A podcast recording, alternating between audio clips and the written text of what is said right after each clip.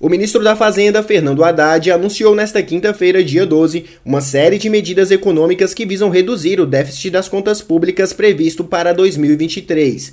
A expectativa do governo é uma queda de 2,3% para menos de 1%. Estamos fixando uma meta para fechar entre 0,5% e 1% o déficit primário de 2023.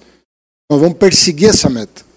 Tá? Eu acho que com um esforço adicional a gente consegue mirar alguma coisa entre meio e 1% de déficit primário em 2023.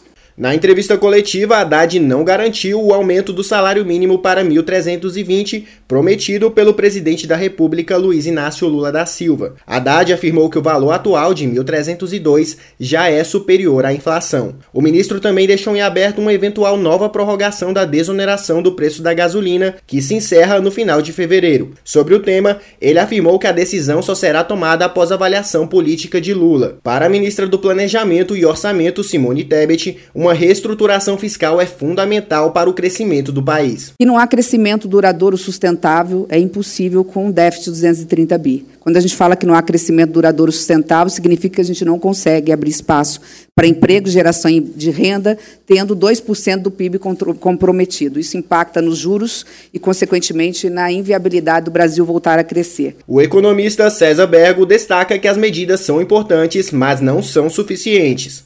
As medidas, elas ajudam, mas não resolvem o problema. Elas vão contribuir, sim, e mostram o empenho do governo na responsabilidade fiscal. Ficou faltando dizer o que vai substituir o teto de gastos. Então, o governo terá mais alguns dias, alguns meses, para que faça uma proposta para que o mercado possa, de alguma forma, fazer uma análise completa. Dentre as medidas anunciadas para reduzir as despesas, o governo afirma que vai rever contratos e, por meio do programa Litígio Zero, acelerar o andamento de processos que estão no Conselho Administrativo de Recursos Fiscais, o CARF. O objetivo é facilitar o pagamento de impostos pendentes. De acordo com a Fazenda, o valor dos processos parados chega a um trilhão. Reportagem Fernando Alves.